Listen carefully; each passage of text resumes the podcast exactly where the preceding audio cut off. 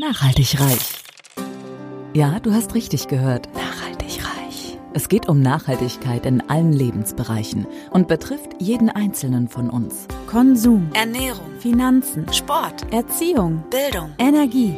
Klaus Hartmann macht Nachhaltigkeit greifbar. Er ist Keynote-Speaker, Dozent und Experte und zeigt auf, warum Nachhaltigkeit die Lebensgrundlage für spätere Generationen ist und wir uns genau jetzt Gedanken darüber machen sollten. Kein erhobener Zeigefinger, eher ein Blick für die Möglichkeiten. Werde auch du nachhaltig reich. Hallo und herzlich willkommen zur 29. Folge von meinem Podcast Nachhaltig reich. Heute starte ich mal mit einer Frage.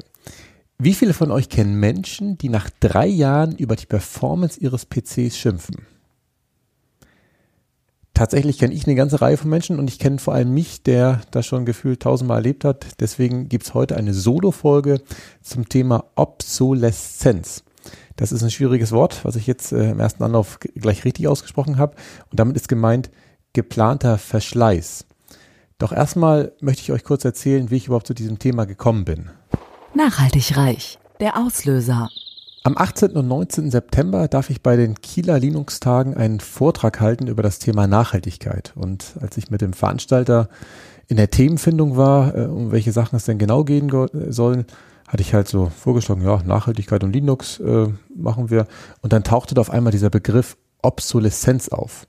Und tatsächlich kannte ich das Wort damals überhaupt nicht. Ich habe natürlich gesagt, ja klar, mache ich das, kein Thema. Ähm, weil es mich ja tatsächlich auch interessiert hat, was dieser Begriff ist. Aber tatsächlich habe ich das Wort äh, in der Vorbereitung auf diesen Vortrag zum aller, allerersten Mal äh, kennengelernt. Und die blanke Definition dafür ist, die in seiner Herstellungsweise, seinen Materialien oder ähnlichem angelegte Alterung eines Produkts, das dadurch veraltet oder unbrauchbar wird. Und gemeint ist genau das, was ich eben mit der Frage schon gestellt habe am Anfang, dass man praktisch Produkte gefühlt so schnell altern lässt, ähm, dass man ja nach einer gewissen Zeit wieder ein neues Produkt äh, verkaufen kann. Und deswegen ist es tatsächlich auch so eine Art Marketingstrategie, ähm, dass wirklich der Hersteller sich ein Stück weit überlegt, der hat natürlich irgendwie eine gewisse Auslegung, wie lange das Produkt halten soll, aber der überlegt sich schon, dass das Produkt am besten so lange hält, äh, ja, dass er nach einer gewissen Zeit wieder ein neues Produkt äh, davon verkaufen kann. Und das Ziel ist natürlich ganz klar die Sicherung des Umsatzes, weil nämlich, wenn ein Hersteller ein Produkt bauen oder herstellen würde, das für immer hält, das heißt, es würde einen vitalen Gebrauchtwarenmarkt geben und, und nie wieder würde ein neues Produkt gekauft werden, würde in der klassischen Ökonomie man davon ausgehen, dass man dann ein Problem hat, weil man ja dann nur einmal ein Produkt verkaufen kann, das dann für immer hält. Und ähm, das ist dann halt zunächst sehr kontraproduktiv. Und tatsächlich gibt es dieses Thema, dass man ähm, ja das Produkt gezielt äh, altern lässt, schon ziemlich lange. Äh, historisch ist belegt, dass im Jahr 1924, also fast vor 100 Jahren, sich zum ersten Mal die größten Glühlampenhersteller in Genf getroffen haben und damals beschlossen haben, dass eine Glühlampe äh, auf eine Lebensdauer von 1000 Stunden begrenzt wird. Das haben die sich damals schon überlegt. Und das Ganze wurde dann tatsächlich weiterentwickelt in den 1930er Jahren in den USA. da war ja die große Weltwirtschaftskrise 1929 und in dieser Great Depression hieß das, hat man sich halt überlegt, wie könnte man die, ja, die Nachfrage wieder ankurbeln. Und tatsächlich wurde damals ähm, überlegt und auch ein Stück weit ja, das auch umgesetzt, dass Investitions- und Konsumgüter nur noch mit einer befristeten Gebrauchserlaubnis auf den Markt kommen und danach zerstört werden müssen, dass man auf jeden Fall auch wieder was Neues kaufen muss, um die Wirtschaft anzukurbeln. Also grotesk, wenn man sich überlegt, dass man da irgendwas zerstören soll, was noch völlig in Ordnung ist. Und tatsächlich in den Folgejahrzehnten ist die Automobilindustrie äh, als erstes auf diesen ja, Trend aufgesprungen und hat tatsächlich mit der Einführung von sogenannten Modelljahren oder immer neuen Modellen dafür gesorgt, dass ja immer wieder der Kunde das Gefühl hat, er hat nicht mehr das aktuelle Auto, jetzt muss er wieder was Neues haben, obwohl das alte vielleicht noch funktioniert. Und trotzdem kannte ich diesen Begriff nicht, obwohl ich ja in der Automobilindustrie tatsächlich mal ein paar Jahre gearbeitet habe, ähm, war mir dieser Begriff Obsoleszenz tatsächlich noch gar nicht äh, ja, untergekommen. So, was sind denn jetzt die Ursachen? Warum gibt es das äh, ganze Thema? Ähm, es gibt natürlich zwei Triebfedern. Das eine ist natürlich, das sagen die Hersteller, ähm, dass die natürlich nur die Bedürfnisse ihrer Kunden befriedigen wollen. Und die Kunden wollen natürlich immer wieder die neuen Produkte haben und deswegen müssen sie ja immer wieder, äh, ich sag mal, neue Sachen sich überlegen. Und ähm, ich habe ein Zitat auch gelesen, ihr könnt uns nicht verbieten, innovativ zu sein. Natürlich wollen die Hersteller immer wieder neue Sachen entwickeln, um die Kundenwünsche zu befriedigen. Ähm, und tendenziell ist es ja auch so, dass zumindest in vielen Bereichen die neuen Produkte häufig auch ältere, weniger effiziente Produkte verdrängen. Wenn man jetzt an, was weiß ich, äh, zum Beispiel Gefrierschränke denkt, dann haben ja die neueren Produkte tatsächlich einen geringeren Verbrauch als die Produkte, die vielleicht 10, 20 oder 30 Jahre alt sind. Und auf der anderen Seite gibt es natürlich die Verbraucher, die natürlich auch ein Teil äh, der Ursache sind. Ähm, zum Beispiel kaufen sich äh, die Europäer im Schnitt alle 20 Monate ein neues Handy, obwohl meistens das alte Handy sogar noch funktioniert. Und ähm, das ist natürlich dann auch wenig nachhaltig. Aber auch da sind natürlich wieder, wenn man jetzt dieses Handybeispiel aufgreift, ähm, auch die Handyverträge wieder ein Stück weit schuld dran. Ich habe eine andere Auswertung gelesen, wo tatsächlich viele Handybesitzer, die in den ersten drei Jahren ihr Handy wechseln, das vor allem deswegen tun, weil sie ja ein neues Handy geschenkt bekommen bei ihrem Anbieter und das ist natürlich auch wieder äh, Verbrauchermentalität, dass wenn man was geschenkt bekommt, man es dann nicht einfach liegen lässt, sondern dann nach 24 Monaten äh, oder je nachdem, wie schnell es geht, dann das neue Handy gibt.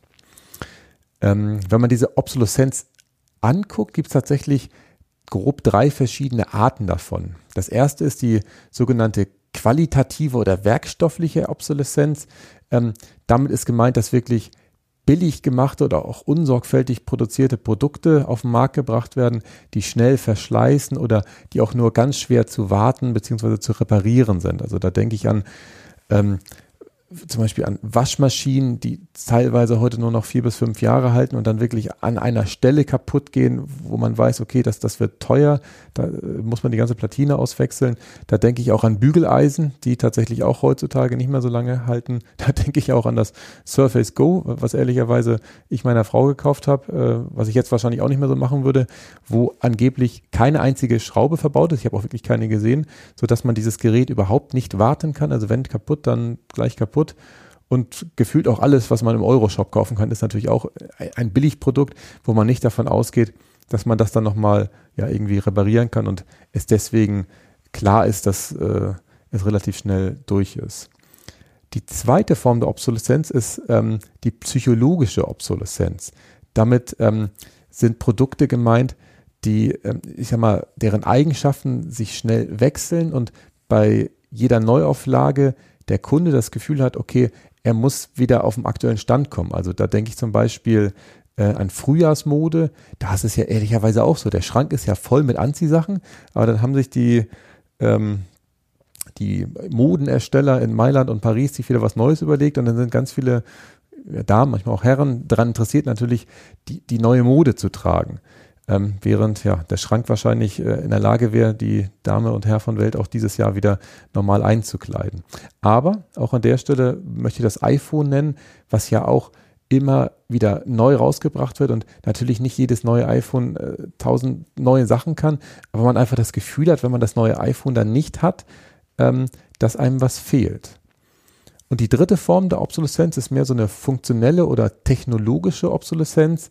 Ähm, und damit ist gemeint, dass Produkte vermarktet werden, die sehr schnell wechselnde Eigenschaften haben und jede neue Auflage des Produktes tatsächlich technische Verbesserungen mit sich bringt und auch funktional weiter ist. Also da denke ich zum Beispiel an PCs oder Laptops, die tatsächlich ähm, immer weiter äh, entwickelt werden. Und wenn man jetzt einen Laptop von heute zu einem vor, weiß nicht, zehn Jahren vergleicht, ist natürlich schon einen großen Unterschied gibt und es tatsächlich ja auch so ist, dass die installierte Software da natürlich einen großen Teil zu beiträgt, dass man das Gefühl hat, dass der Rechner nicht mehr äh, der neueste ist, weil einfach die Softwaren auch immer anspruchsvoller werden und ja, da die Hersteller sich schon sehr gut ergänzen. Nachhaltig reich. Der Status quo. Im Jahr 2016 hat es eine große Obsoleszenzstudie vom Umweltbundesamt gegeben. Ähm, in der geguckt oder untersucht werden sollte, ob es überhaupt Obsoleszenz gibt. Das heißt, ob die Hersteller tatsächlich ähm, wissentlich ihre Produkte immer weniger haltbar machen oder tendenziell die Kunden dazu verlocken, immer früher äh, das neue Produkt zu kaufen.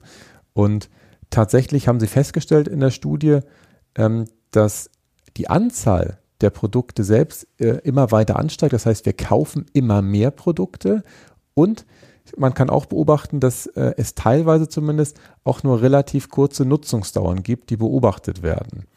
Ähm, das sind ja erstmal zwei, ich sag mal, Beobachtungen oder zwei Feststellungen, die natürlich äh, signifikante Umweltauswirkungen nach sich ziehen, weil wenn es immer mehr Produkte sind und die dann auch immer kürzer benutzt werden, dann haben wir immer mehr Müll, der da äh, durch anfällt.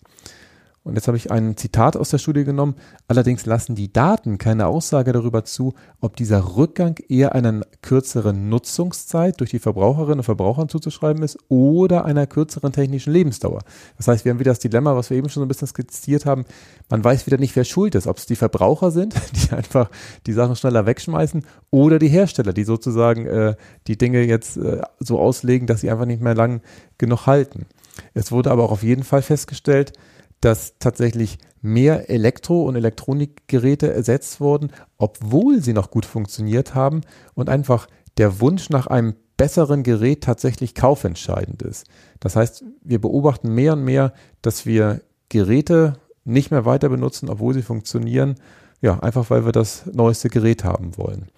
Und tatsächlich ist es so, das war für mich auch mal wichtig, um mein Gewissen zu beruhigen, dass aus ökologischen Gesichtspunkten tatsächlich diese langlebigen Produkte, wie zum Beispiel die Miele-Waschmaschine, die ja gefühlt unkaputtbar ist, oder auch TV-Geräte oder Notebooks der Business-Klasse, dass die tatsächlich in allen Umweltkategorien besser abschneiden als die kurzlebigen Varianten.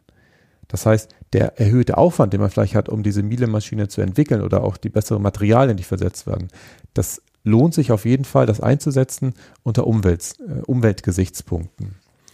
Und das eigentliche Problem dabei, dass wir halt immer wieder neue Produkte kaufen, ist, dass zumindest nach dem gegenwärtigen Stand die Recycling-Technik in Deutschland ähm, noch nicht so gut entwickelt ist, dass tatsächlich die in den Elektronikgeräten enthaltenen kritischen Rohstoffen wirklich wiedergewonnen werden können, sondern die gehen zum größten Teil verloren. Und das ist natürlich tragisch, weil äh, da geht es dann um seltene Erden und, um bestimmte, also Lithium oder sowas so, ähm, Rohstoffe, die tatsächlich schon heute unter größtem Aufwand ähm, hergestellt werden können.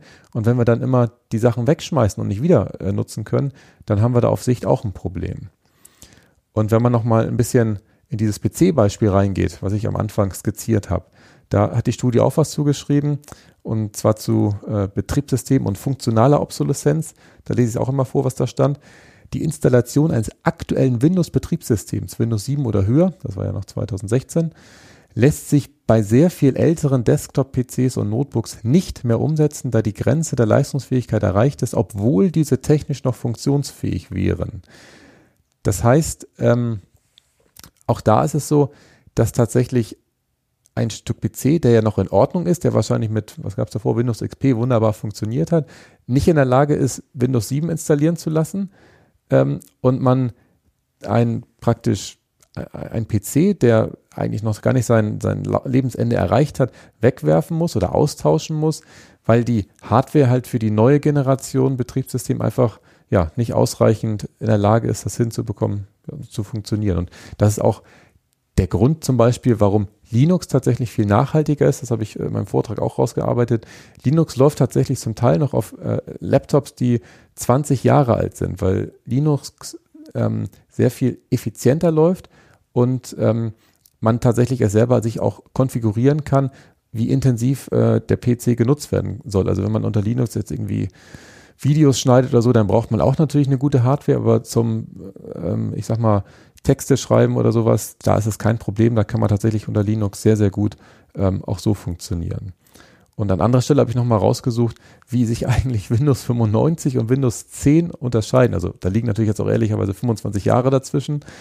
Aber Windows 10 braucht 40 mal so viel Prozessorleistung wie Windows 95 250 mal mehr Arbeitsspeicherkapazität und satte 320 mal mehr Festplattenplatz.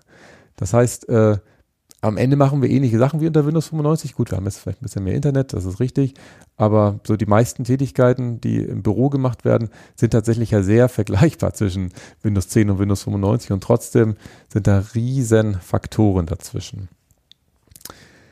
Was sind jetzt die Folgen der Obsoleszenz? Also da gibt es natürlich auch wieder zwei Ebenen. Einmal hat natürlich jeder persönlich Folgen davon. Das hängt einfach damit zusammen, ähm, dass man natürlich dadurch, dass man immer häufiger neue Produkte kauft, man natürlich einen größeren Aufwand hat, immer sich wieder neue Sachen rauszusuchen, man einfach dadurch mehr ja, Zeitaufwand auch hat und natürlich auch mehr Geld dafür ausgibt, weil ja die Produkte auch Geld kosten und ähm, ja, man persönlich, wenn man das nicht täte, äh, sich diese Zeit und das Geld sparen konnte, könnte. Und für die Allgemeinheit natürlich, ich habe es eben schon angerissen, haben wir natürlich diesen riesigen Ressourcenverbrauch, wobei es ja so ist, die Ressourcen werden nicht verbraucht, sie werden nur äh, auf eine Art und Weise äh, entgelagert, wo man nicht mehr so richtig rankommt. Und wenn man das betrachtet, ähm, ist es schon so, dass tatsächlich wir in Deutschland angeblich das besonders äh, negativ machen. Also ich würde es fast sagen, gut machen.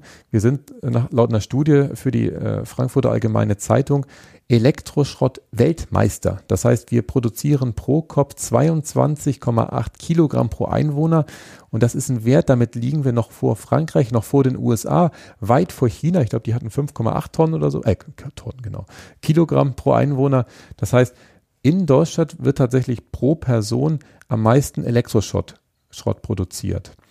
Und das Problem dabei ist, dass ähm, in dem Augenblick, wo ein Gerät, was vielleicht noch funktionsfähig wäre, aber wo wir einfach was Neues haben wollen, in den Müll geworfen wird, ähm, können wir bestimmte Sachen recyceln. Ja, das, das geht äh, auch in Deutschland. Ähm, aber da werden tatsächlich nur so Massenmetalle wie Eisen, Stahl, Kupfer, Aluminium äh, rausgewonnen, die relativ leicht rückgewinnbar sind. Was aber tatsächlich ähm, nicht so gut geht, sind äh, kritische Metalle, die kann man nicht so gut daraus gewinnen oder auch bestimmte Kunststofffraktionen, die sind tatsächlich nicht so leicht daraus zu lösen und das wird halt häufig aus ökonomischen Gründen einfach nicht ähm, ja, herausgefiltert und geht dann praktisch verloren, beziehungsweise wird natürlich irgendwo deponiert. Verloren geht am Ende ja nie was. Es ist ja einfach nur nicht mehr herauslösbar. Und das eigentliche Problem ist, ähm, dass tatsächlich seltene Erden, Tantal, Gallium, Indium, das sind ähm, Rohstoffe, die wir tatsächlich für viele, äh, ich sag mal, elektrische Dinge brauchen. Und da haben wir äußerst geringe Recyclingraten. Also die globalen Recyclingraten für diese Stoffe liegen unter einem Prozent. Das heißt, 99 Prozent werden weggeschmissen und ähm, wir brauchen diese Dinge, aber die, weil sie halt in Smartphones, ähm, oder auch in anderen elektrischen Gegenständen verbraucht werden. Aber das Recycling ist halt ähm, deswegen so schwer nur möglich, weil sie in diesen Smartphones so komplex verbaut werden, dass man da gar nicht mehr rankommt. Weil das Smartphone gar nicht so angelegt ist, dass man halt es gut wieder zerlegen kann am Ende, sondern da finden natürlich ganz andere Kriterien Einfluss, dass es halt schön aussieht, dass es leicht ist. Und das führt dazu, dass tatsächlich diese, ähm, ja, diese kritischen Metalle so verbaut werden, dass man es gar nicht wieder recyceln kann, recyceln kann. Und was ich besonders schlimm finde in meinen Augen ist, es gibt tatsächlich ein Exportverbot von Elektroschrott aus der EU. Das darf nirgendwo hin exportiert werden. Da sollen wir uns selber drum kümmern, dass es wieder recycelt wird. Und trotz dieses Exportverbots werden jedes Jahr 150.000 Tonnen Elektroschrott nach Afrika äh, verschifft, vor allem nach Nigeria und nach Ghana. Ähm, das wird, ist dann natürlich nicht offiziell Elektroschrott, sondern das sind dann äh, irgendwelche äh, Gebrauchtgeräte, die da hingehen, aber äh, gebrauchen tut sie häufig da unten leider auch keine. Und was dann vor Ort stattfindet, das will eigentlich keiner sehen. Da habe ich Bilder gesehen, dass da riesige Elektroschrottmüllberge stattfinden. Und auch da sind wir ehrlich, da findet natürlich auch kein sinnvolles Recycling statt, weil wenn wir es, ich sag mal, hoch, als hochtechnologisches Land nicht hinbekommen, können wir nicht sagen, komm, wir schippern es nach Afrika, die werden das schon irgendwie geschaukelt bekommen. Die kriegen das auch nicht hin, das zu recyceln. Andersrum ist es sogar so, sogar das Gegenteil ist der Fall, dadurch, dass sie diese Müllberge haben und da zum Teil dann unter schlimmsten Bedingungen irgendwelche Kabel abbrennen, um da an die Leitung innen drin ranzukommen, ähm, beeinträchtigen sie sehr stark ihre eigene Gesundheit und zum Teil ist in der Nähe von diesen Müllbergen auch festgestellt worden, dass die Kinder erhöhte Bleiwerte in ihrem Körper haben, was ähm, natürlich auch sehr, sehr krank macht. Nachhaltig reich. So könnte man es auch machen. Grundsätzlich gibt es zwei Ansätze, um die Obsoleszenz zu bekämpfen. Das eine ist, dass die Hersteller praktisch ihre Produkte verändern, dass sie ähm, besser repariert werden können, dass sie haltbarer sind, dass sie einfach ja, seltener neu gekauft werden müssen. Oder auf der anderen Seite können natürlich auch die Verbraucher ihr Verhalten ändern, denn die Produkte, die ich gerade genannt habe, die gibt es ja alles schon. Es gibt ja schon ein Fairphone, wo man sich ein Handy kaufen kann, was wunderbar zerlegt werden kann, wo man den Akku tauschen kann, alles andere machen kann. Aber tatsächlich hat dieses Fairphone nun mal nicht den Marktanteil wie ein iPhone, wo äh, sehr viel mehr Menschen von begeistert sind. Und tatsächlich gibt es jetzt auch schon erste Länder in Europa, die ähm, die Obsoleszenz als Betrugsdelikt erklärt haben. 2015 war Frankreich das erste Land in Europa, die gesagt haben, okay, wenn das nachgewiesen wird, dann gibt es zwei Jahre Haft, 300.000 Euro Geldstrafe, ich glaube sogar bis zu 5 Prozent auf den Jahresumsatz und das sind tatsächlich sehr hohe Geldstrafen. Und Italien hat nachgezogen als zweites Land in Europa und da gab es tatsächlich auch schon einen sehr bekannten Fall. In 2018 ist nämlich Apple in Italien verurteilt worden, weil bei einem Software-Update für das iPhone 6 damals festgestellt worden ist, dass praktisch ähm, die Rechenleistung verlangsamt worden ist, um den Kunden in Richtung Neukauf äh, zu motivieren. Apple hat natürlich gesagt, ja, das haben wir nur gemacht, damit der Akku länger hält, aber der war nachweislich gar nicht, äh, ich sag mal, haltbarer dadurch geworden, sondern das iPhone war einfach nur langsamer geworden. Und tatsächlich haben sie damals auch 10 Millionen Euro Strafe aufgebrummt bekommen, was natürlich ehrlicherweise beim Jahresumsatz von 235 Milliarden Euro jetzt äh, zu verkraften war. Neben diesen politischen Maßnahmen gibt es aber auch tatsächlich ähm, noch bürgerliche Organisationen, die sich für ja, eine nachhaltige Produktqualität einsetzen. Eine davon ist Murks Nein Danke. Die haben auch eine eigene Website, wo man sich informieren kann. Und das, die Grundidee, die Murks Nein Danke hat, ist, dass sie praktisch Murks-Meldungen aufnehmen. Und da haben sie schon mittlerweile sechs Millionen äh, solche Meldungen gesammelt, wo einfach ähm, ja, Anwender, äh, ich sag mal, bekannt geben können, dass ein Gerät zu früh den Geist aufgegeben hat, dass irgendwas nicht repariert werden kann, dass man den Eindruck hat, dass da vielleicht irgendwas äh, verbaut ist, was extra kaputt gehen sollte, kurz nachdem die Garantie rum ist. Und ähm, die werden gesammelt, ausgewertet und dann kann man halt sehen, okay, das sind vielleicht ähm, ja Produkte, wo man vielleicht eher äh, langlebig mitarbeiten kann und vielleicht sind es äh, bei anderen Produkten welche, die man eher meiden sollte. Und tatsächlich ist das auch schon im Fernsehen überall gewesen, sodass sie schon ähm, nach eigenen Angaben über die Medien mehr als 100 Millionen Menschen erreicht und informieren konnten. Nachhaltig reich. Das kannst du konkret tun. Da ich davon ausgehe, dass du kein Produzent von irgendwelchen Produkten bist, bist du praktisch eher auf der Verbraucherseite. Und beim Kauf von Produkten kannst du natürlich darauf achten, dass du Produkte kaufst, wenn du jetzt an Notebooks oder Handys oder sowas denkst, die auch wirklich repariert werden können. Das heißt, sie müssen erstmal überhaupt zerlegt werden können und tatsächlich sind das häufig eher die Produkte, die eher so, ich sag mal, als Business-Laptop oder Business-PC verkauft werden, weil da tendenziell die Hersteller durch den höheren Preis eher bereit sind, auch Reparaturanleitungen rauszugeben, und die auch in der Regel tatsächlich, wenn man etwas gebraucht kaufen will, dort eher zu kaufen sind, weil ich sag mal, so ein Surface Go, was tatsächlich sehr, sehr günstig im Neuanschaffungspreis ist und was nicht repariert werden kann, dafür gibt es auch keinen richtigen Gebrauchtwarenmarkt, weil natürlich äh, das Surface Go nach einer gewissen Zeit dann kaputt ist und ja, gar nicht, äh, ich sag mal, von der ähm, Werkstatt repariert werden kann und dann als gebrauchtes, gut erhaltenes Gerät wiederverkauft werden kann. Das heißt, ich empfehle ähm, gebrauchte Gegenstände zu kaufen, weil man sich da halt eher sicher sein kann, dass das Business-Geräte sind, die dann auch wahrscheinlich noch mal eine ganze Weile halten. Was man dann tatsächlich auch machen kann, ist, dass man Reparaturwerkstätten nutzt. Also je nachdem, wo ihr wohnt, gibt es in eurer Stadt wahrscheinlich irgendwo so eine kleine Werkstatt oder so ein Repair-Café, so was heißt, so heißt das äh, auf Neudeutsch. Davon gibt es in Europa schon über 1000, wo tatsächlich sich Menschen treffen und Sachen reparieren, ähm, wenn man da jetzt selber keine Lust drauf hat, das eigenständig zu machen, kann man es auch einfach in so eine Werkstatt geben und äh, reparieren lassen. Wobei diese Werkstätten tatsächlich ähm, auf dem absteigenden Ast sind, habe ich zumindest gelesen. Ähm, da gibt es nicht mehr so viele von. Dieser Do-it-yourself-Ansatz ist tatsächlich gerade ein bisschen ähm, vitaler. Und insgesamt ähm, kann ich nur empfehlen, keine Impulskäufe zu tätigen, sondern lieber nochmal eine Nacht drüber zu schlafen, nochmal abzuwägen, brauche ich dieses Produkt jetzt wirklich oder hält das alte Produkt noch, ist die, was weiß ich, alte Jeans jetzt wirklich so äh, unmodisch, dass ich mir unbedingt eine neue kaufen muss? Oder kann ich die doch nochmal eine Weile weiter tragen? Weil natürlich wollen die, möchte die Werbung oder das, das Marketing des Herstellers uns immer verlocken, äh, irgendwas Neues zu kaufen, aber tatsächlich sind wir dadurch in der Regel nur ganz, ganz kurz glücklich drüber, dass wir uns was Neues gekauft haben und für langfristiges Glück hilft es sowieso nicht, sich irgendwelche Dinge im Außen zu kaufen. Nachhaltig reich. Das Wichtigste nochmal in 60 Sekunden. Heute in diesem Podcast habe ich euch den Begriff Obsoleszenz, nämlich geplanter Verschleiß, vorgestellt und aufgezeigt, warum wir mit den Ressourcen sparsam umgehen sollten. Denn nur wenn wir es schaffen, diese kritischen Metalle möglichst lange zu nutzen und anschließend sinnvoll zu recyceln, dann verschwinden auch wieder die Müllberge, die wir da jetzt in Afrika äh, aufgetürmt haben.